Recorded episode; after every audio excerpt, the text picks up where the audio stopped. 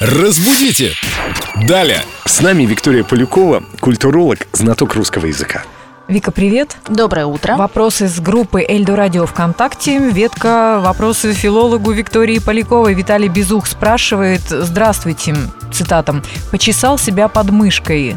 Конец цитаты. Видел такое в книге. Слушайте, какие интимные признания там люди пишут. Видел в книге. Разве это правильно, спрашивает Виталий. Так в чем вопрос?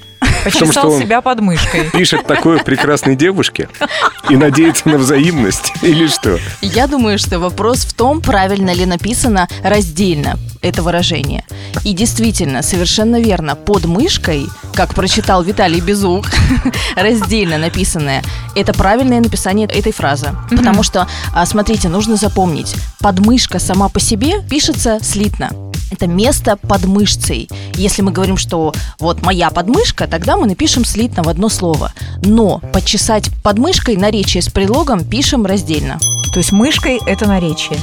Под мышкой, да, да, именно эта фраза, она и является наречием. Наречием с Наречие предлогом. с предлогом, да, все верно. Наречие с предлогом. Нет, мне проще запомнить, что это пишется раздельно. Главное, чтобы вы выбрали ту версию, которую вам будет более удобно запоминать. А для меня было открытием узнать, что подмышка – это под мышцей. Вика, спасибо тебе большое. Да, до новых встреч. А то я всегда искала у себя мышь. Где мышь? Где мышь? Разбудите! Далее!